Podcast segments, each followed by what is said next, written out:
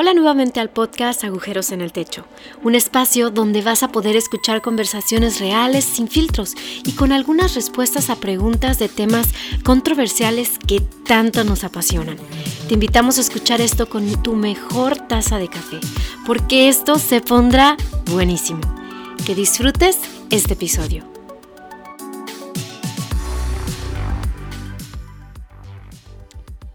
Hola amigos, espero que estén súper súper bien. Estoy bien contento de estar un lunes más con ustedes. Este es el episodio número 68 que, que estoy eh, sacando. Ya son bastantes horas de, de, episodios, pero bien contento, bien feliz. Y, y bueno, este es un lunes con, con invitado. La idea es que el último lunes de cada mes eh, sea con alguien. Generalmente los otros los hago solo. Y aquí estoy con un amigo que nos conocimos hace poco, pero eh, le vamos a sacar todo el jugo, toda la experiencia, todo lo que nos pueda contar, eh, preguntas personales, privadas y profundas y le das que en Agujeros en el Techo sea un espacio para ser vulnerables y ser abiertos, así que acá estoy con mi amigo Selmar, así que amigo, gracias por aceptar la invitación y buenísimo que estés aquí con nosotros. No, Kike, gracias a ti, gracias a ti. De hecho, también aprovechar para honrar todo lo que has venido haciendo. Ah, hay muchos que empiezan con sus dos episodios o cinco episodios o hasta diez episodios, pero creo que una de las cosas que dice mucho una persona es la constancia, ¿no? Y ya son 68 y eso no es poco. Entonces, honro tu vida, privilegiado de estar hoy día acá y veamos qué sale, veamos qué sale. Sí, no, perfecto. Sí, claro, al principio creo que siempre cuesta, cada episodio eh, es una joya, es única al momento y generalmente más de la mitad de lo que de lo que digo no lo tengo escrito. Siempre es como hablo algo y se me ocurrió, me acordé. Y creo que, que son las mejores conversaciones con un café, con amigos, uno solo es cuando uno tiene eso en el interior que está dando vueltas y, fluye, sin tanta presión, si, sino que ahí es donde yo creo que también Dios trae revelación muchas de las cosas que hay en nosotros, de lo que hemos vivido, lo que hemos experimentado y, también creo que al final Dios habla de todas las maneras posibles, hasta la forma más desconocida. Y, no, feliz de, tenerte. Y la idea es que hoy hablemos de un tema. Bueno, el tema es sobre liderazgo y relacionado a, a la hipocresía. Y, mm. y bueno, bueno, primero contarles que Selmar, antes cualquier cosa, Selmar es de Camino de Vida, es una iglesia que, que sirvo también y que soy parte, es una larga historia, yo estoy como en dos iglesias, pero, pero sí, Selmar está empezando ahora en lo que es eh, pastorear a los Geraps, a los adolescentes de Camino de Vida, así que tenemos ahí muchas cosas en común, historias, ya me va a invitar a llevarme al desierto, ya, ya dijo que tiene familia y que va a llevar, entonces aquí lo, lo comprometo con café, pero y es un gran, un gran líder, ya, ya te he escuchado los domingos en, ahí, en los domingos cuando predicas en Camino de Vida y, buenísimo. Y tiene 23 años, yo te calculaba más, la verdad, hasta que me dijiste ayer que tenías 23. Yo dije, no, el tipo de tener como 31, 32 años por ahí, pero no. Es la barba, es la barba. Me afeito y, creo que supongo que pasa contigo también. Yo me afeito y tengo cara de bebé, entonces necesito... Yo me afeito, me veo como de 11, literal. Me veo como 11. Pero no, no, emocionado y y bueno, vamos a hablar de liderazgo e hipocresía. Yo te quiero hacer esta, pregunta, a ver qué se te ocurre. ¿Cuál ha sido, qué significa para vos ser hipócrita y cómo vos lo has sido? No, no, solamente cómo es, sino una experiencia en la que en tu vida en el cual te hayas sentido ser un hipócrita pero profesional. Wow, ah, vamos, sin anestesia. Creo que para mí ah, esa palabra si, tú me preguntabas de, niño, ¿no? 9, 10 años, ¿cuál era la cosa que, una de las cosas que más odiabas? Era justo la hipocresía, pero ya después de algunos años y ahora mirando atrás me doy cuenta que la hipocresía es una de las cosas más sutiles del ser humano. Ah, todos estamos a un paso de hipocresía. ¿Y cómo me di cuenta? Porque yo me cometí hipócrita desde los 9 hasta Creo que hasta el día de hoy todos luchamos con el síndrome de impostor, pero yo era un experto mentiroso. Esta es una de las cosas que en vivo no, no se le gusta aceptar. Ah, es más, es gracioso cuando me toca compartir algún mensaje o, preparo algo y cuento acerca de mi historia cuando era adolescente y cuando era grab. Y mis papás me dicen, a través de prédicas nos enteramos lo que hacías. Porque un poquito de mi contexto, no crecí cristiano, ah, crecí católico como la gran mayoría en, Latinoamérica. Crecí con mi abuela despertándome a las 9 de la mañana para jalarme las orejas y ir a la iglesia. ¿Hiciste la, ¿Hiciste la primera comunión? Hice la primera comunión porque me iban a dar propina. Entonces, en mi mente... Yo también la hice. tres años de esclavitud los sábados iba yo en la mañana. Bueno, acá en Perú no era tan maleado, felizmente. Acá en Perú era quedarse un ratito y bueno, estudié en un colegio de monjas, entonces siempre estuve expuesto a, a, a Iglesia Católica y, bueno, sí hice la primera comunión por, por propina, más como un tema económico, pensar en, en mis negocios a futuro, pero yo recién conozco a Jesús a los nueve años y Dios restaura mi hogar y mi familia y de los nueve a los once fue una iglesia cristiana que no era camino de vida y ahí fui conociendo a Dios, pero a los 11 sucede algo y es cuando me convierto en algo que veo que muchas personas, y en especial muchos jóvenes, pasan en estos días, que es el hecho de ser una persona con tus amigos y en el colegio y ser una persona con tus papás en la iglesia. Ah, entonces, literal, desde los 11 hasta los 16 años, era muy hipócrita, era muy mentiroso, Ah, mis papás me decían, vamos a la iglesia. Yo les decía, no, ustedes vayan yendo.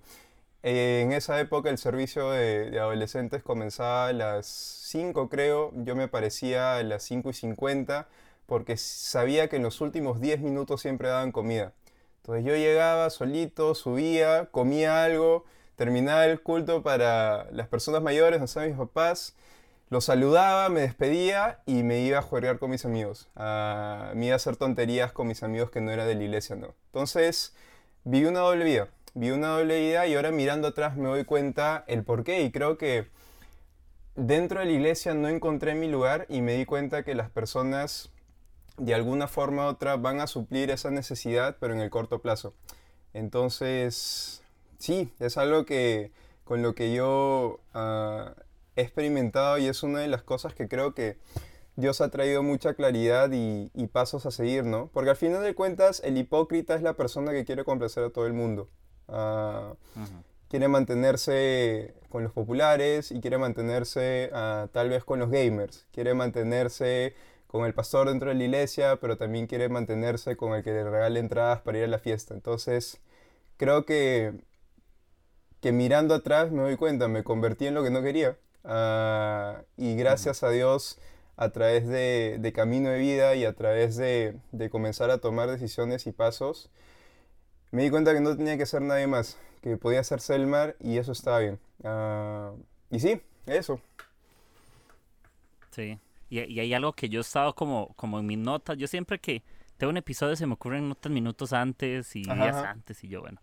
Y yo pensaba en la hipocresía que es como mantener como querer mantener el status quo en, las cosas, es realmente mantenerlo y es mantenerse en el momento, como que, como que hipócritas a veces querer calzar con todos, como vos decías, de querer complacer. Y lastimosamente, el primer engañado, el hipócrita es el primer engañado. Uno cree que cuando uno es un hipócrita, uno engaña a los demás y yo pensaba ahora, ahora más temprano, yo decía, ok, ¿cuál es, el, ¿cuál es la raíz de la hipocresía? Es, lo peor es que creemos que los engañados son los demás cuando el primer engañado soy yo mismo. Y es el problema de la misma hipocresía, te engaña de tal manera que crees que engañas a otros cuando el engañado eres tú mismo. Es como, como la típica frase que dice, es como tomarte el veneno y esperar que los demás sean los que se envenenen. Literal. ¿Verdad? 100%. Es como, como al revés, pero, pero eso es una, una realidad y, y, vos no sé, en, en, en, lo que tenés ahorita en tus, en tus años, ¿qué crees que es lo que más cuesta de poder reconocerlo incluso? ¿O crees que la hipocresía es una lucha para toda la vida? ¿Crees que solamente es una etapa? ¿Crees que yo, puedo, yo podría decidir nunca más ser hipócrita o siempre va a haber dentro de nuestro ADN un poco de hipocresía? ¿Vos cómo, cómo creo, eso? Creo que... Creo que la hipocresía siempre va a ser una tentación. siempre va a ser algo ah, en el que tú y yo vamos a estar tentados a caer. Como todo, como todo. Ah, entonces, de alguna forma u otra, yo veo la hipocresía como algo que siempre va a estar como que es invitación porque nuevamente es atractivo en el corto plazo. Ah, la Biblia lo habla en un montón de lugares, ¿no? es mucho más sencillo mirar el error en el otro que mirar el error tuyo. Ah, es más, creo que 2020 nos ha obligado a todos a cambiar un poquito a dónde miramos, ¿no? Acostumbramos mirar feeds y mirar por la ventana y odiamos mirarnos al espejo. La hipocresía pone como un polo en el espejo y sabes que está tu reflejo ahí, pero está el polo y tú lo pones simplemente porque quieres calzar a un, diferente grupo o tal vez alguna expectativa. Creo que la hipocresía de alguna forma u otra también se amarra a expectativas, ¿no? Y la gran pregunta ahí, como tú bien lo decías, el primer engañado eres tú mismo, entonces creo que caer en la hipocresía ah, es rendirte a la pelea más difícil que es contra ti mismo. Y generalmente nosotros andamos como nos, hemos acostumbrado tanto a vivir de cierto modo que creemos que ya no lo somos. Ese es, es, como un problema, como creer que yo no soy hipócrita y porque hablamos también un poco del liderazgo. Creo que, que lo liderazgo obviamente no estamos hablando del que predica, sino una persona que sirve, alguien que, tiene una influencia, alguien que, le ayuda a otros, eh, se lo podemos ver de esa manera. Nos acostumbramos tanto a hacer lo que hacemos de tal manera que ya no estamos dispuestos a cambiar nuestra forma de vivir, sino que nos preocupamos solamente por nuestra forma de servir. Entonces yo siento que ahí, que ahí la hipocresía también tiene como, como un valor y se nos ha metido tanto en el que, sí, estamos todas las conversaciones, y ayer creo que estábamos hablando de eso, que podría verse que alguien se acerque a nosotros y tenemos el filtro automático de querer darle una consejería, querer decirle algo que necesita, como estás tan automático, eso es como vivir en automático, literal, te sientas con alguien y lo primero que sale de nosotros es darle el consejo que no nos pidió. Sí. la hipocresía sale. Es que yo creo que ahí también ah, va de la mano con la hipocresía, pero es parte de meter a Dios dentro de una ecuación. Cuando Dios rompe esquemas y rompe ecuaciones, o sea, es, es, cada persona con la que tú y yo conversamos, ah, que tenemos la oportunidad de alguna forma u otra influenciar, es todo un mundo. Entonces, etiquetar a los que recién vienen como, ah, sí son los nuevos, o los que han estado por toda su vida, ah, sí han estado por toda su vida. Y generalizar, yo creo que hay uno de los más grandes errores que cometemos dentro del liderazgo y que yo he cometido es ah, poner etiquetas a grupos de personas cuando Dios lo ve como individuos. Ah, y ahí es, es donde entra, es, es, una mezcla medio extraña, ¿no? Porque yo creo que ahí es una hipocresía que nace de una buena intención. Ah, es la hipocresía que nace de, oye, pero yo quiero cambiar su vida, yo quiero ayudarle. Cuando tú y yo sabemos que lamentablemente no cambiamos vidas de nadie, simplemente Dios no te utiliza para... Uh, pero creo que muchos líderes cristianos, y a mí me ha sucedido, estamos tan nos han endulzado tanto la boca con, oye, y se entregaron 100 personas a través del Zoom, ah, gracias a que hice ese mensaje, gente comenzó a ir a grupos pequeños, cuando honestamente no es nuestra parte que la semilla floreza. Ah, nuestra parte es simplemente poner la semilla, pero estamos endulzados con, con el resumen del año donde sale todas las cosas que la iglesia hizo en el año y no con el día a día que todo creyente vive, ¿no? Eso es como al final asumir el eso es como asumir más el privilegio que la responsabilidad. La hipocresía te hace uh, prestar los ojos más en el, en el privilegio, porque podría yo volverme como querer sentirme el responsable de lo que siempre está sucediendo en la vida de alguien más. Sentimos como, ok, como vos hablabas de, de un grupo pequeño, en cualquier iglesia o lo que sea, un trabajo creemos que el resultado de la vida de esa persona, que es mejor, es responsabilidad mía. Es por mí que él está mejor, pero si él le va mal, es responsabilidad de él. Ahí sí no es nosotros. ahí está la hipocresía. Sí, y ahí... sí estamos para asumirle en lo bueno. Claro, y, ahí es algo que, que Pastor Robert, desde, que la primera vez que lo escuché, siempre me viene a la mente, ¿no? Si aceptas la filosofía, aceptas las consecuencias.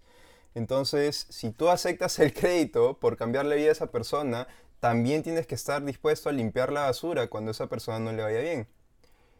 Y ahí es cuando la carga se hace mucho más pesada. Ah, y es ahí cuando Jesús sabiamente nos dice, oye, tú, no tienes por qué llevar eso. Yo simplemente ah, te doy la oportunidad de que puedas ser parte de este plan, ¿no? Ah, yo creo que también tiene que ver, o, si tú nos ponemos a pensar, ¿no? ¿Cuál sería para ti en tu vida lo que te ha ayudado a lidiar con esto? yo, yo, yo, yo, yo me pongo a pensar en una frase o una palabra que viene y es, creo que uno de los orígenes en lo personal para mí me ha hecho ser hipócrita es la comparación.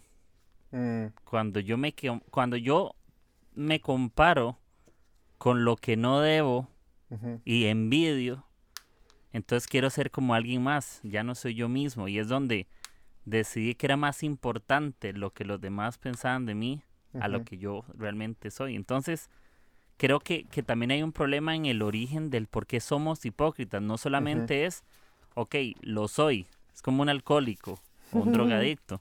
Si no reconoce que tiene un problema, no lo puede cambiar. Los, y, y, hay que cambiar un poco la mentalidad, no es eh, los de la iglesia, los cristianos y los hipócritas. Ah, no. ¿Me entiendes? Porque, porque lo que sucede es que es un hipócrita hablando de otro hipócrita. Sí. Porque un hipócrita habla del mal de la gente, porque se vuelve a comparar consigo mismo. Que es como la historia, no me acuerdo qué era, como la del, la que había como un religioso y un, y un publicano. Era que, que estaban los dos orando y que el otro decía, el religioso, gracias porque no soy como el otro. ¿Sí? Y el otro que, se, que reconocía que estaba mal, que era pecador, él decía, como, perdóname, yo sé que no soy digno y estoy desde atrás. Y los dos, y parecería en la historia externamente que el hipócrita es el pecador, ¿verdad? El que, el que está atrás, el que no es digno. Y a veces creo que, que la comparación es un mal que tenemos. La comparación tal vez como tal no es del todo mala, sino más bien es con qué nos estamos comparando, si para, si para aprender, porque me pasan diseño.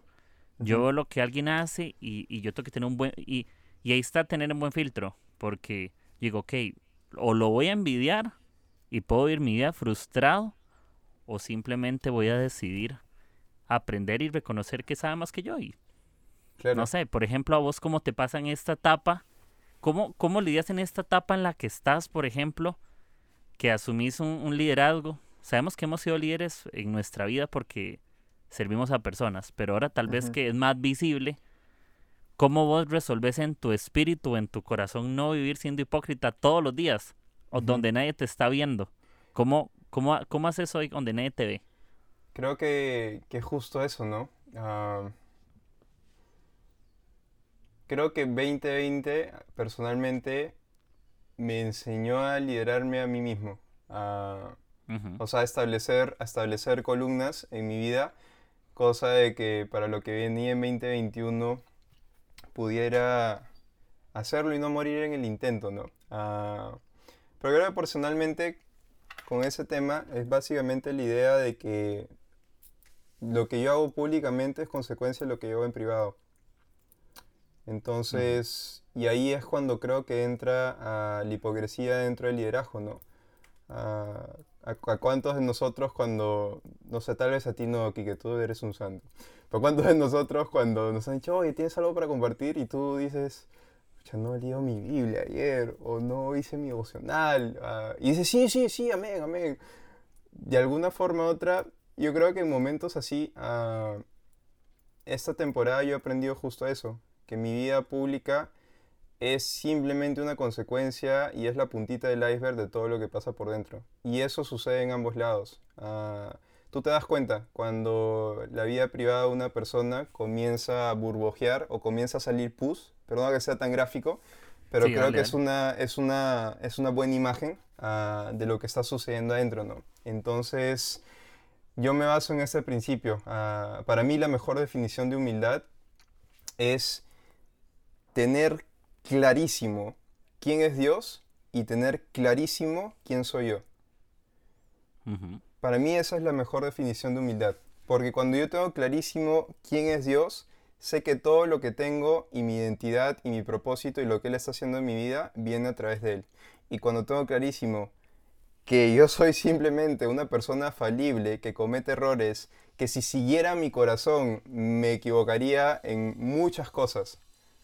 Cuando tengo eso claro, puedo decir, ok, como soy así, necesito de una fuente de vida, necesito de algo que me traiga perspectiva correcta. Yo creo que ahí el punto de partida es recordarme, por ejemplo, ¿no? ahora que, que estoy en GRAP, ah, yo soy una persona que soy cuatro en el enegrama y normalmente los cuatro en el enegrama uh, luchan muchísimo con esta idea de comparación ah, porque pensamos que todo el mundo tiene la pieza que nos falta. Entonces, por ejemplo, yo veo a Pastor Willy y digo, ah, la Pastor Willy ha estado por tantos años, todo el mundo confía en él, todo el mundo la ama, ¿y ahora qué hago? Y puedo ponerme a pensar, oh, ¿qué haría Willy? Ya, ya, hay que hacer lo mismo que Willy, vamos a hablar igual que Willy vamos a hacer consejería igual que Willy, vamos a hacer amistad igual que Willy. Y ahí yo tengo que recordarme, o sea, uno, no fue mi idea. Yo no me puse ahí, fue Dios quien me puso ahí. Por lo tanto, Él me ha llamado a mí con todos mis defectos y con todas mis virtudes. Entonces, es darse cuenta de que cuando tú estás tratando de ser otra persona, uno de los dos es irrelevante. Cuando yo estoy tratando de liderar como Pastor Taylor o como Pastor Willy o hablar como Pastor Robert, yo estoy siendo irrelevante, uno lo está siendo irrelevante. Entonces creo que es mantener el balance entre inspirarte y tratar de convertirte en una copia porque Dios no ha creado un copy-paste. Ah, Dios nos ha creado únicos, sabe cada pelo de mi cabello y cada pelo que se cae. y dice que es precioso. Entonces, si Dios dice que es precioso, que es mi creador, el cual me ha dado intención, ¿cómo yo, creación, le puedo decir, no, Dios, te equivocaste? ¿ah? Sí, sí, un error de fábrica. Ah, yo creo que la raíz de esto tiene mucho que ver sobre cómo nos vemos a nosotros y cómo vemos a Dios.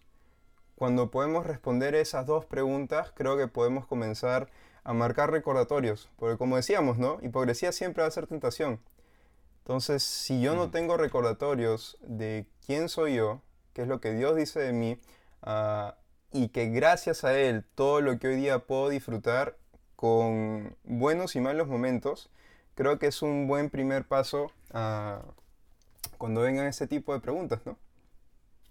Sí, ¿no? Me gustó mucho la respuesta y también pienso en el tema de que cuando sabemos quién es Dios y quién soy yo, también tiene que haber un cambio de mentalidad realmente en nosotros, porque querer ser demasiado optimista podría dañar lo que somos, porque hay que ser honestos, a veces somos demasiado optimistas y no aceptamos la realidad o la verdad de lo que sucede. Entonces, eh, no sé, nos pasó una situación y nos equivocamos, algo estuvo mal, pero somos demasiado optimistas creyendo que lo podemos resolver y que no ocupamos ayuda. Porque somos demasiados optimistas y eso nos pasa un montón. Yo, yo me incluyo que me pasa una situación y yo sé que yo no la puedo resolver, yo sé que no pero tengo una cabeza dura, tengo una mentalidad demasiado cerrada, extremadamente optimista, pero ese optimista es hipócrita. Claro. No es verdad. La realidad es tener una, un cambio de mentalidad como decir, ok, tal vez no ocupo ser demasiado optimista, sino una mentalidad más honesta. ¿Sí? De decir, ok, si yo fuera más honesto conmigo mismo, podría tal vez ser menos hipócrita. Si yo mm. decidiera ser más honesto empezando por mí mismo y decir, eso no lo sé, así que me evito ser un hipócrita y puedo confiar en alguien más. ¿Sí? No sé si, si en algún momento en tu vida te ha pasado en el que por querer ser demasiado optimista, y, y, yo siento que a nosotros nos pasa, que podríamos confiar en Dios y decirle sí todo a Dios. Pero ¿será que Dios está esperando que le digamos todo sí? ¿O que Dios tal vez está esperando a nosotros que reconozcamos como no sé, ¿será que Dios le molesta que no nos sintamos listos en algún momento? O le decimos que sí a todo Dios y, nos estamos dando cuenta que Dios lo que nos estaba diciendo es como, ¿crees que puedes o te lo puedo confiar? No necesariamente obligarte, sino preguntarte, porque al final si somos hijos, yo, yo siento como que Dios te es un papá y, te va a preguntar, Él no te va a decir, eh, Selmar, hay cosas que tal vez Él sabe que lo puedes y te va a decir, creo que es por aquí y por acá pero creo que también hay momentos de nuestra vida entre nosotros humanamente que Dios hace que nos dice, mira, yo creo que podés, pero vos cómo te sentís, porque Dios no es ajeno a lo que siento. No es como, como, como un Dios ahí que solo te da directrices o, Dios es el mejor líder y no es un líder que, que es dictatorial, sino que él, es, él también es papá. Ajá. Entonces, vos en algún momento en tu vida has tenido esa lucha dentro de tu vida en el decir que siento que digo todo que sí, porque no sé, no sé decir que no, y al final he vivido con un sí falso. ¿Te ha pasado en algún momento en algo internamente por ahí que sí, esto creo que lo hago bien, pero honestamente sé que, que me está costando? Creo que también uh, los puedes ver desde dos ángulos, ¿no? Ah, porque también puedes verlo desde el ángulo, ya, genial, me hablas de hipocresía, ok, no voy a ser hipócrita, voy a ser auténtico, voy a decir todo lo que pienso. Ah, imagínate si tú y yo dijéramos todo lo que pensáramos. Entonces, de alguna forma u otra, eso es hipocresía, si es que no lo decimos, ah, eso es algo más, son mis convicciones, son mis sentimientos, ¿qué está sucediendo, no? Entonces, creo que para mí el hecho de decir sí honestamente no ahora ya no es algo tan una urgencia decirle sí a todo, porque para mí un filtro que me cambió la perspectiva durante toda mi secundaria, como te decía, yo siempre había caído en presión de grupo y también había obligado a gente a caer en presión de grupo. Entonces, de alguna manera u otra, el ser hipócrita y saber mentir te, también te enseña a manipular, ¿no? Entonces, una de las cosas que, que yo hoy en día tengo que tener cuidado es uh, cuando la gente dice, no, dejo todo en las manos de Dios. Es interesante cómo dejamos todo en las manos de Dios, pero seguimos agarrando como que la pitita que queda colgando por ahí, o una partecita. Entonces, yo tengo que estar al pendiente de cuando diga, ok Dios, si tú me estás poniendo esto en las manos, esto es lo que tengo. Y honestamente, hay veces que tengo que decir que no. Ah, y si ese no afecta mi identidad, es algo que tengo que lidiar con Dios. O sea, si porque no tomo ese proyecto o porque no hago ese video, cuando recién llega a Camino de Vida, algo gracioso, uh, para conferencia ellas de el 2016 creo que fue, uh, hicimos el video promo, el video promocional para, para... Y a mí siempre me ha gustado esta onda cinematográfica, las tomas, la música con el violín y el piano. Um, y ahí encontré una canción que en lo personal me gustaba mucho. Me gustaba muchísimo, muchísimo. Pero varias personas me decían, oye, se parece a Harry Potter. Y yo, no, no, no, estás alucinando, no se parece a Harry Potter, está chévere, tú no sabes. Ah, y así me lo, me lo vinieron diciendo por una semana, semana y media. Hasta que llegó un día antes de lanzar ese video y Taylor lo vio.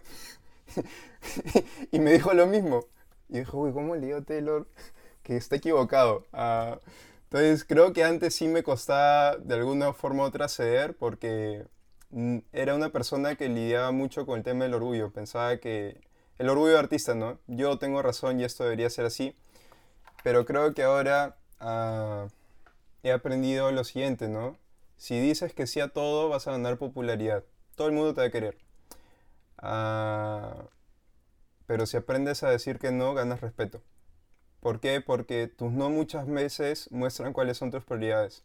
No tanto tu sí. Tu sí puede mostrar la emoción del momento, pero tus no muchas veces muestran cuáles son tus prioridades. Entonces, hoy en día, por ejemplo, ah, podría venir Luis o eso y decirme, oye, vamos a hacer este video genial para Camino de Vida. Yo sé que mi prioridad ahorita es Up. Y me muero por hacer videos. Me encantaría salir a grabar, planear una idea, pensar, pero yo sé que si hago eso, perjudico lo que es mi prioridad. Entonces, el Selmar artístico que decía, sí, sí, vamos a hacer todos los videos. Ah, pero Dios me está diciendo cuál es su prioridad. Entonces creo que una forma de, de, balancear, decir sí a todo y aprender a decir que no, es primero establecer cuáles son tus prioridades, ¿no? Y muchas veces tus no definen cuáles son tus prioridades. Sí. Y, y, y es interesante porque nos hemos autoengañado o nos han engañado el sistema o la cultura o la sociedad, lo que sea. Y es que entre más digamos que sí, más comprometidos estamos. Entre más sí tengamos en la vida es porque soy más comprometido. Y, y honestamente hay cosas que decimos que sí por el lugar que, que, que corresponde, por calzar. Decimos que sí porque me incluyo a ser parte de algo. Y yo creo que nuestro sí eh, es teniendo un porqué. No por el, por el porque sí es hipocresía, porque ese porque sí puede llevarme a decir, es porque quiero un aplauso, es porque quiero que mi foto, hablando de, la tendencia actual, salga en Instagram, es porque quiero que me etiqueten. Y cuántas veces la misma falsedad que hay hoy por hoy nos hace perdernos de lo que es realmente importante. Eh, hasta cuando vamos a un hotel o cuando salimos, que no tiene nada de malo subir algo, está bueno. Pero a veces hay que ser honestos, hay que decir, lo hago porque quiero atención, lo hago porque me hacen falta los likes, lo hago porque, eh, no sé, eh, y yo, yo no te voy a mentir, yo en algún momento lo he hecho por esa razón, si yo tengo que ser requete honesto conmigo mismo. Y, y, yo lo he reconocido en el, momento. Y yo digo, ay, pucha, ¿para qué? ¿Cuál necesidad había de, de, hacerlo? ¿Qué es lo que, qué, cuál era el resultado que esperaba? Y tal vez sentí en el momento como, no lo hiciste ni por diversión, lo hiciste porque claro. ocupabas que los demás cargaran la motivación que dejaste buscar. Ajá, exacto. Y, y nos puede pasar mucho, como, como hablábamos, de le hicimos tanto que sea las cosas que, que no sé, ¿no? La hipocresía nos enseñó a decir como que decirle que no, como decir no a algo es decirle no a Dios. Eso es literal la mm. hipocresía, como no le puedes decir mm. que no a eso porque le estás diciendo que no a Dios. Entonces, la gente no puede faltar a la iglesia un domingo estar con su familia porque es pecado. Mm, la gente no puede dedicarle tiempo a sus estudios porque es pecado. Eh, los chicos no pueden, está mal que un día decidieran ver Netflix con su familia a estar en algo de la iglesia porque es pecado. Entonces, como la hipocresía y cuando a nosotros nos toca faltar una responsabilidad, creemos que nuestro porqué sí es más válido que el de ellos. Claro. Porque mi porqué es porque voy a ir a hacer otra cosa y creemos que, a ah, mi razón sí Dios la entiende. Mi razón sí es justa. Entonces la hipocresía es como eso, es como decir, yo no estoy dispuesto a creer el porqué de nadie, no importa si no entiendo a nadie, lo que hacen los demás está mal, pero mis razones siempre son buenas y, y no sé si si también te ha pasado algo. Yo algo con lo que lidio y con lo que a veces me cuesta un poco es, soy extremadamente crítico. Yo no puedo, no puedo negarlo, soy muy crítico con las cosas visuales, extremo. Yo una publicidad de otra iglesia y yo le hago zoom a la imagen y digo, uy, mira, esta cabeza se la cortaron mucho en el PNG. Claro, claro. Le cortaron la cabeza o, uy, pero ¿por qué esta línea de color, estas tipografías se ven raro? Pero ¿por qué luego no está centrado? ¿O por qué tan así? Y yo me doy cuenta que dentro de mí, yo mismo me lo digo, yo no puedo ser hipócrita. Esto no, ¿Por qué solo puedo ver lo malo? ¿Por qué no puedo también ver detrás de escenas de decir, pero Kike, ¿sabes el esfuerzo que hay detrás de eso? ¿Sabes lo que les ha costado llegar a ese lugar? Y el hipócrita es eso, es como los religiosos de la Biblia. Andan viendo lo malo que hacen. Por eso la Biblia dice, no sean hipócritas. Y, y, y, y no sé, por ejemplo, a vos, ¿cómo te pasan todo este tema de, bueno, que no lo dijimos en el, en el episodio, pero a vos te gusta todo el tema de la foto, de, de videos, o sea, tu, parte creativa también, pero no sé si a vos te pasa, que, hay momentos de tu vida donde ves algo y, y uno como que, ¿verdad? Como que el espíritu de uno creativo quiere hacerle saber a la otra persona lo malo que hace. Ajá. Sí, yo creo que, que, esa es una de las cosas que, que todo creativo lucha y y para mí fue darme cuenta de lo siguiente. Ah, yo cuando veo algo que alguien ha creado, no puedo juzgar el producto final. Tengo que juzgar el proceso. tengo que, no, no juzgar el proceso, tengo que valorar el proceso. Entonces, no, no juzgo el producto final, sino tengo que valorar el proceso, porque, como tú decías, ¿no? A esa iglesia o a esa persona que hace su diseño y tú dices, oye, ¿en serio? ¿Utilizaste Paint, Canvas? ¿Por qué no utilizas algo, algo mejor, no? ¿Utilizaste el canvas del diablo? Sí, sí, no, no, no. Entonces, yo creo que, que ahora me doy cuenta a... Ah, la hipocresía siempre es superficial. Entonces, y siempre normalmente se enfoca en el beneficio, ¿no? Entonces, por ejemplo, si es que yo veo algo y digo, oye, esto no me gusta, yo tengo que recordarme, oye, Selmar, acuérdate que la primera vez que tú tomaste foto en Camino de Vida, de las 210 fotos que tomaste, te borraron 200, porque estaban feas. Acuérdate. Acuérdate que pensabas que habías presionado grabar y te olvidaste de presionar y tuvieron que grabar de nuevo. Acuérdate. Acuérdate que no llegaste a tiempo por el video y por eso lo hiciste a medias. Acuérdate. Acuérdate que escribiste mal la información. Acuérdate. Te cuento una historia, por ejemplo, ahora que estamos empezando el año. Con el tema de los videos resúmenes, ¿no? Normalmente vimos el resumen, por ejemplo, la semana pasada en Camino de Vida, de lo que Dios ha hecho este 2020 y espectacular, espectacular. Ah, y hubo un año que a mí me tocó hacer el resumen y yo ya había encontrado la canción, una canción así bien épica, lo 300, ya tenía mis imágenes, ya habíamos grabado las tomas que necesitábamos, ya tenía la información y ya comencé a editar. En mi cabeza, el mejor video del mundo. Lo, lo pasan en Noche CB, termina el servicio y Taylor se me acerca. Oye, este, está chévere el video. ¿Y las historias? Y dije, no, no, pero ahí están los números, ¿no? No es que tal número de personas ha llegado a crecer, tal número de personas viene a las sedes, tal número de personas viene. Y él me dijo, no, no, ¿y las historias? Y me hizo ver lo siguiente. Ah, es diferente cuando tú escuchas un millón de personas tienen COVID a cuando alguien te dice tu mamá tiene COVID. Cuando tú le pones un nombre a una estadística, un nombre a un número, cambia por completo. Entonces, yo ahora, cuando veo diferentes cosas y digo, uy, esto podría estar mejor, yo tengo que acordarme. Yo tengo que acordarme que también tuve el proceso para llegar a darme cuenta de esas cosas. Porque para ellos están bien. Y es porque está en una parte del proceso. Entonces, yo creo que una de las cosas que nos mantiene, digamos, sensibles como creativo no es tanto juzgar el producto final, sino valorar lo que le tomó a esa persona para llegar, ¿no? Entonces, sí, es algo muy real, pero no sé, creo que la crítica que no es constructiva siempre quema puentes, ¿no? En cambio, la empatía siempre los construye. Entonces, sí. Sí. Sí. Y, ah, y, algo que y algo que decías me gustó mucho del del acuérdate y, y, yo lo veo de esta forma, como antes de decirle algo a alguien, sería bueno yo decirme acuérdate. Mm. Antes, ¿verdad? Mm. No, no después. Porque no hay, el valor es diferente cuando te arrepientes. Digo que no se puede arrepentir de lo que uno, de lo hipócrita que fui con alguien. Pero yo no puedo eliminar al 100% la herida que causé por mi hipocresía. Por más que yo quiera, por más porque yo eso sí lo entiendo. Hay una humanidad que por más perdón que yo le pida, yo no soy Dios. ¿Entiendes? En el sentido de que yo no puedo sanar una herida al 100% a nadie. Yo puedo pedirle perdón a alguien por mi hipocresía, por lo que dije, por lo que hice. Y la otra persona puede que me perdone. Pero esa sanidad dentro de esa persona será entre Dios y esa persona. Yo no puedo sanar su herida, no puedo...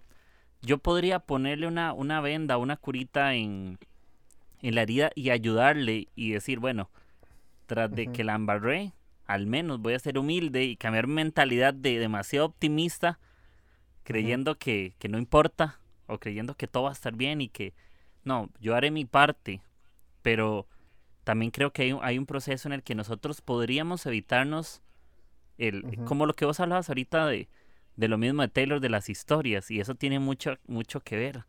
En el, Porque vos podrías haber actuado con una mentalidad hipócrita y decirle de una, una excusa, porque los hipócritas siempre tienen una excusa y no, no reconocen.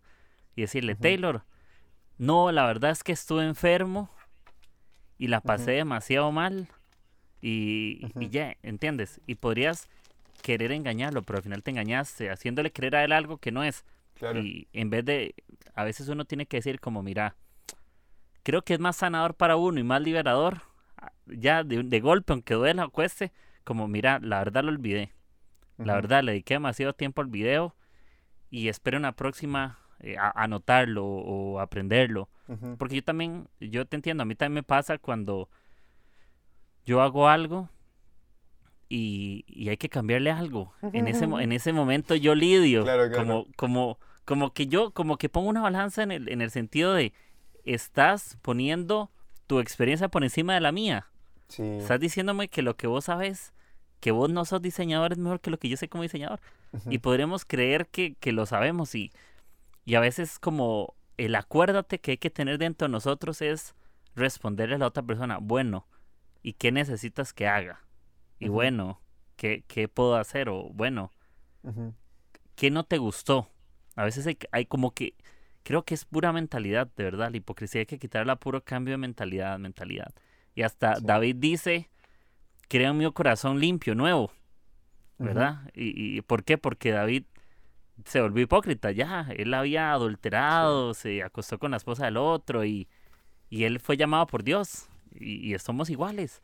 También no creamos que por ser llamados por Dios no podemos ser hipócritas. Hay un montón llamados por Dios y que Dios escogió y todo el asunto, pero que se acostumbraron a ser llamados, que ya no valoran el ser escogidos. Entonces, viven su vida ya como, ah, ya Dios me dio un lugar VIP y Dios no me lo, como la salvación, literal. Dios me salvó, así que nada más me acerco. e- y hay un dicho aquí, no sé si ya existe, y es como, el que peca y reza empata. Como ¿El- si el que yo qué? peco y pido perdón, el que peca y reza empata.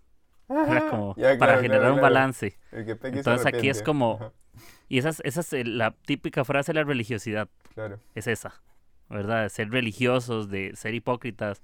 Por eso los religiosos también llevaban kilos de cosas para ofrecérselos a Dios, diezmaban al frente de Mm. todos, porque Mm. el que peca y reza empata. Es lo mismo, es como, Mm. yo desprecio a la gente, pero como diezmo, todo bien. Yo desprecio a la gente, pero como sirvo en iglesia, no importa. Yo fornico, pero como sirvo a la iglesia, todo bien. ¿Ya? Claro. ¿Entiendes? Yo sirvo en iglesia, pero no busco a Dios y no tengo relación. Soy hijo de nadie porque realmente por eso no tengo Dios. Pero como sirvo en iglesia, no importa. Y yo Claro. siento que ahí se nos olvidó eso que vos hablabas, del acuérdate. Yo siento que eso es como una palabra que debería estar así como, no sé, hasta me quedo pensándola para mí, en el que cuando alguien me diga algo que no me gusta o que me hizo sentir algo, o cuando Dios me hable, No decirle Dios y darle una explicación ahí profunda, sino como, ok, acuérdate cuando yo estuve y te ayudé, acuérdate cuando te equivocaste y yo tuve gracia, acuérdate cuando no empezaste. Y yo siento que es una palabra como, como en Apocalipsis a las iglesias, Sí. ¿verdad? Que, que Dios le decía, que recuerdo tu primer amor. Y, y eso me, me deja ahí como, como, hey, todo lo que tienes es gracias a mí. Eso es como renunciar a la hipocresía, como reconocer a Dios y decir, todo lo que yo tengo, todo lo bueno que yo soy, es por todo lo bueno que es Dios. Sí. Así, en esa, en esa frase, todo lo bueno que yo tengo, que yo soy, que yo hago, es por Dios. Y, y sí, siento que, que estamos en un tiempo donde, donde no sé, si- nos tuviéramos que poner un número. Creo que que en, en Perú, como es? ¿Del 1 al 20 la nota? Es así, ¿verdad? Sí, me del parece. 1 al O 20. si hay del Ajá. 1 al 100. Del 1 al 20. ¿Ustedes ahí en Costa Rica, del 1 al 100? Acá son, acá son, acá es del 1 al 100. Acá Oh, funciona wow, siempre, el ya. 1 al 100. Entonces, cuando a mí me dan una nota de IDL y me saco un 18, siento que me saqué lo peor porque no me acostumbro. No sé cuánto equivale, entonces ahí tengo Claro, que ver. claro, claro. Pero si vos pudieras ponerte, por ejemplo, el 1 al 20, Ujú. una nota de qué tan hipócrita. Es una pregunta así bien, bien, bien, bien complicada, pero si vos tuvieras que darte una nota vos mismo de qué tan hipócrita hoy estás, ¿qué número te darías? Mm, Un cero porque soy perfecto. Ahorita es. no, estaba pensando por 21. Yo creo que sí, o sea, te diría eso. Me pondría 20 porque creo que... ah, es lo que, lo que David habla en Salmos 40, ¿no? Ah, estaba en el foso de la desesperación y el Señor me sacó Ujú. del hoyo del fando y mientras Él me puso en tierra firme y mientras yo caminaba, me estabilizó. Pues creo que para mí es constantemente y es por eso que muchas veces cuando escuchamos, oye, lee tu Biblia o pasa tiempo con Dios, como decimos, ah, ya, ya, ya sé, ya, ya, ya la. Ujú. Pero creo que mientras más años tengo de relación con Dios, más me doy cuenta de que eso es lo más importante. Entonces, hoy día 20. Y la única manera de que ese número baje es cuando yo voy a la fuente. Ah, la única manera de que ese número baje es cuando después de mi berrinche o, o mis preguntas o mis dudas, que vaya y encuentre cuál es la fuente, porque algo que tú mencionabas, hipocresía siempre se enfoca en lo que haces. Es decir, lo que haces es lo que te da identidad. Lo que haces te da una justificación, lo que haces te da una excusa. Cuando creo que la intención de Dios siempre fue buscar ah, el porqué detrás de, entonces yo no soy una persona que decide estar en la iglesia para que Dios me ame más. Ah, estoy en la iglesia porque me doy cuenta del amor que Dios ya tiene por mí. Yo no sirvo para tener una relación con Dios. Yo sirvo porque tengo una relación con Dios. Entonces creo que es un gran cambio de mentalidad el hecho de cuando tú pasas a, bueno, pues hago esto como consecuencia del otro, a cuando cambias a gracias a esto, tengo el privilegio de poder ser parte. Ah, gracias a esto, tengo el privilegio de poder volver a empezar porque la Biblia es clarísima, Romanos 8, 38, 39 creo, donde Pablo hace una lista, oye, ni el infierno, ni el cielo, ni ángeles, ni demonios, ni ansiedad, ni preocupación, ni dudas, ni temores, nada absolutamente te podrá separar del amor de Dios. Nada. Ahora, lo único que sí, ego y culpa. Sí. Y ego y culpa son las únicas dos cosas que nosotros dejamos entrar. Porque nada más puede separarnos del amor de Dios. Y cuando caemos en hipocresía, caemos en el ego. Y si hacemos el círculo vicioso, hipocresía empieza por culpa. Ah, yo no soy como esa persona. Yo no lidero como esa persona. No hablo como esa persona. Mira esa persona cuando alaba, tiene piel de gallina, se le ven los vellos que se levantan. O sea, yo escucho alabanzas y alabanzas y ni siquiera un pelo se levanta. ¿Por qué será así? Y, culpa trae vergüenza. Entonces, culpa y ego, o el orgullo, como quieras llamarlo, es lo único que nosotros nos podemos autotropezarnos para alejarnos del amor de Dios. Entonces, creo que para mí, uh, si no te digo esto, todos los días, si es que no voy a la fuente, me siento como impostor. Uh, y recién puedo hacer ese cambio de mentalidad cuando me doy cuenta de que cada mañana sus misericordias son nuevas y por eso puedo volver a empezar y el único obstáculo entre Dios y yo soy yo. Porque Él ya hizo todo lo necesario para acercarse a mí. entonces sí, tal vez el Selmar de 13 años te hubiera dicho, no, no, no, yo no lidio con eso. Pero el Selmar de 23 creo que ya entendió que eso es importante, ¿no? Entonces... Sí, no. Buenísimo. Y, mm, y, es, una realidad. Y cuando hablas de, ego y culpa y todo eso, al final ese soy yo, el que es responsable.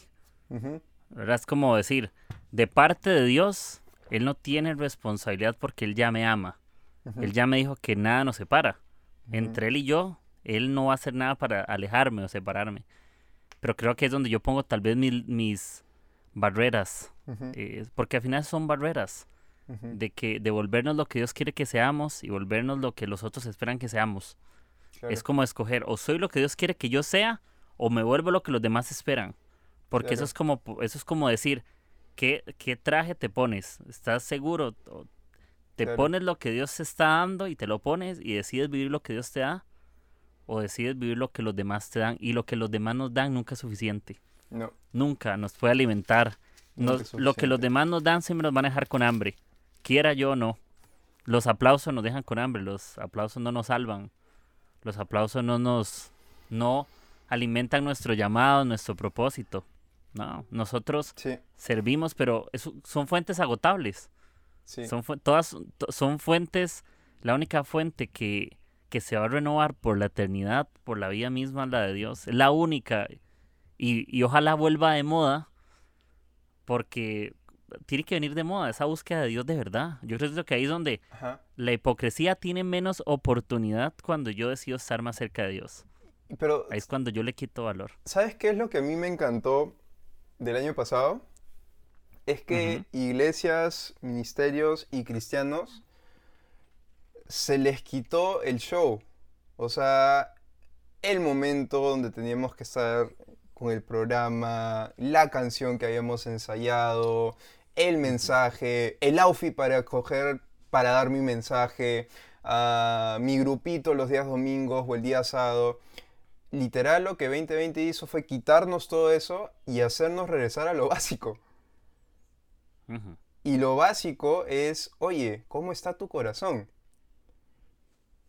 O sea, quitemos todo. Es más, una pregunta que, a mí no me dejó dormir por, por, un par de semanas, creo que en agosto fue. Ah, tuve una de esas crisis existenciales y comencé a ver mis amigos del colegio que no eran cristianos ah, y me da cuenta, algunos emprendiendo con sus negocios, creciendo, otros ya a esa edad siendo muy conocidos.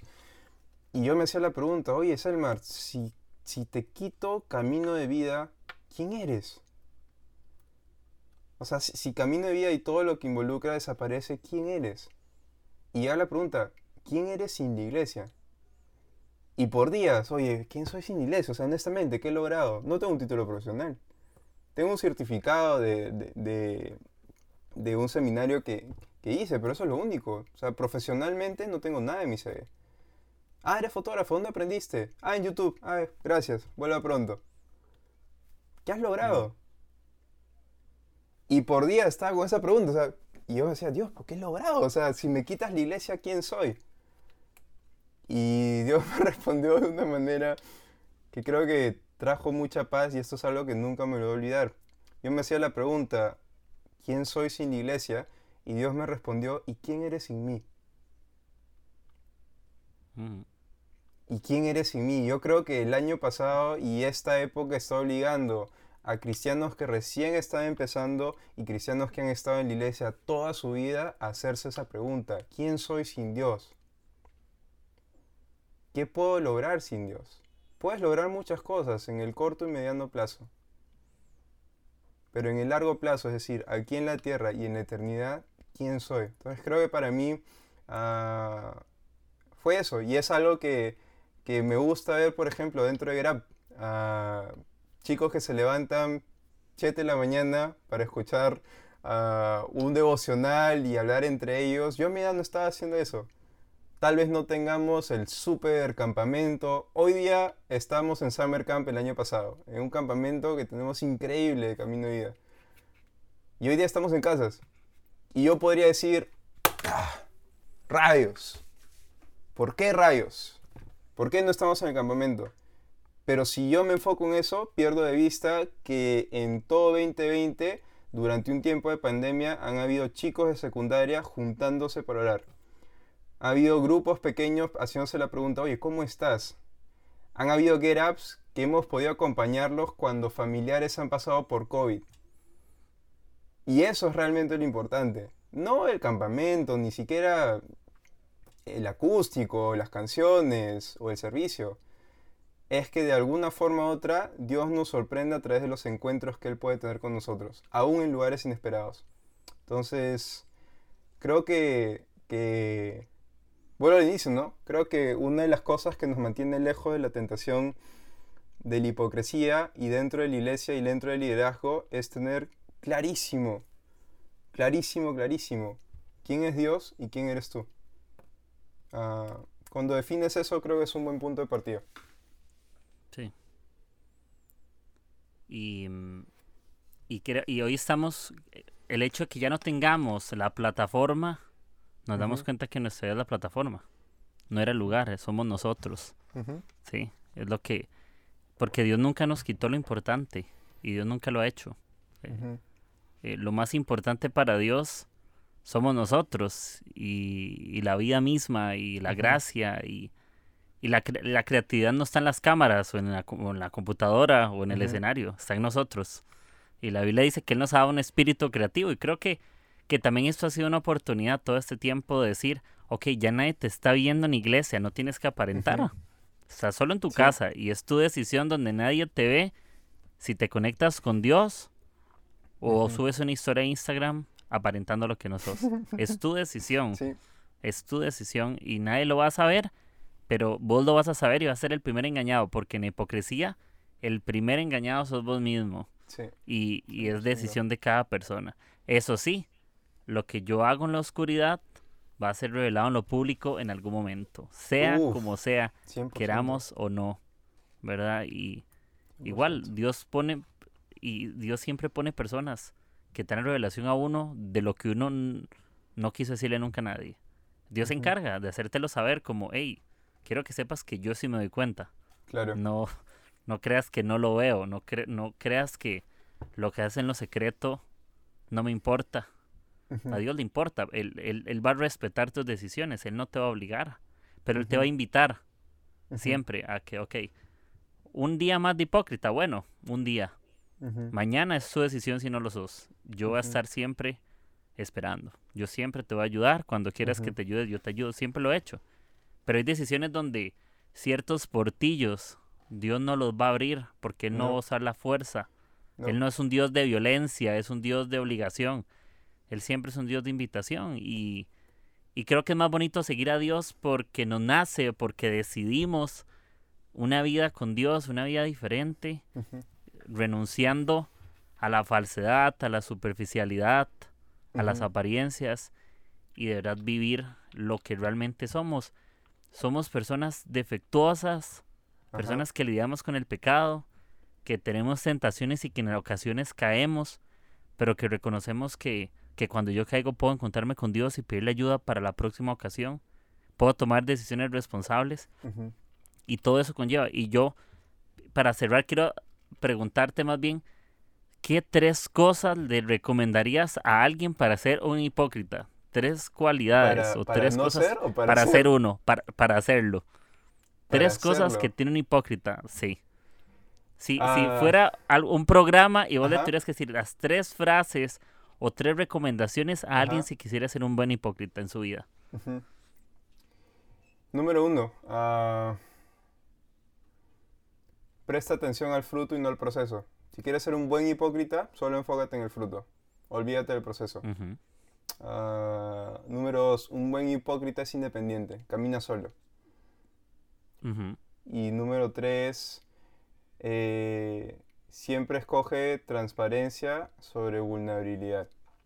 Ah, y esta es la manera en que lo grafico.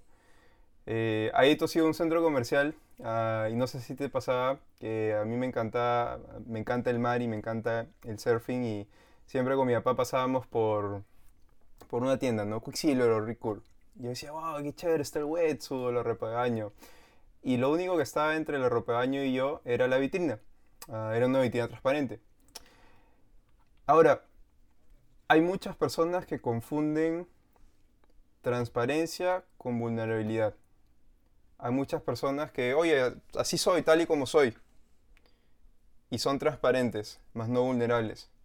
Una persona que es vulnerable es como cuando ves esa ropa de baño en la tienda, entras en la tienda, le dices a la persona, oye, ¿puedo probármelo? Y agarras la ropa de baño, la manoseas, te la pruebas, la tiras al suelo, la vuelves a levantar y de ahí la entregas. ¿Por qué? Porque vulnerabilidad te permite tocar y no solo decir este es el problema, sino poder hacer algo al respecto.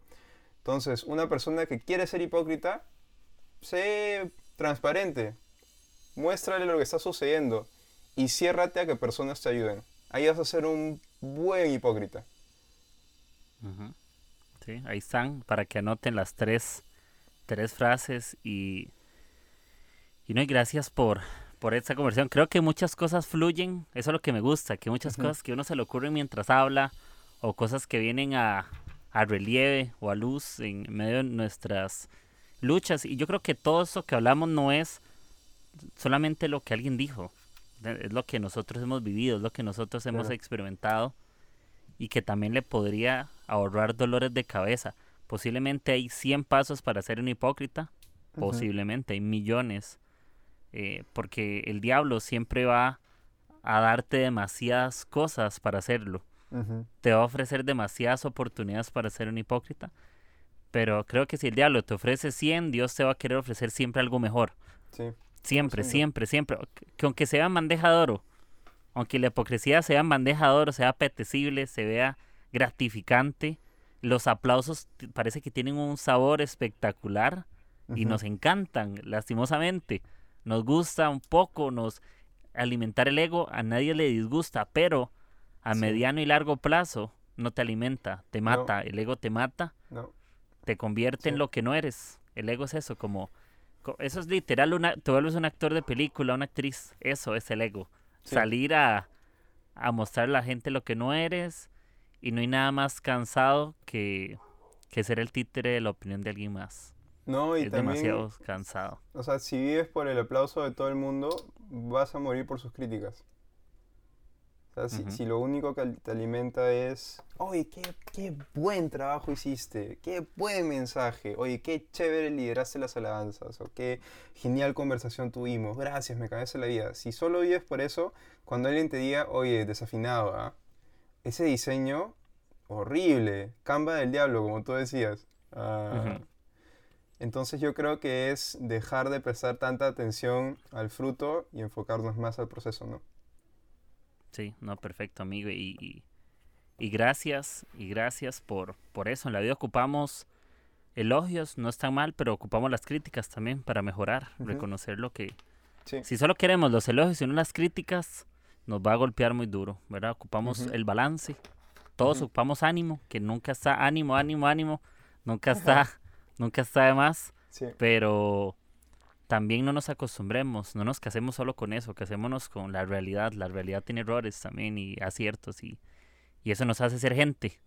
Lo bueno y lo malo que sucede nos hace ser personas y, lo vivimos y, lo disfrutamos. Y bueno, gracias a mi amigo Selmar por, por este tiempo. Eh, sé que va a ser un episodio de mucho, eh, de mucho ánimo. Eh, siempre digo eso al final, creo que que ojalá lo que podamos decir en nuestras palabras, alguien que no conozcamos eh, le anime a dejar la vida que está viviendo y no de forma religiosa, sino ver una vida, una vida con propósito, que si está soñando con algo en su trabajo, pueda creer que Dios lo quiere para más, si es en su iglesia servir, que lo importante no es servir, es su, su porqué, su relación, ser el mismo con Dios y con tus amigos, con tu matrimonio, noviazgo, lo que, lo que tengas, pero empezando por la persona más importante, vos mismo.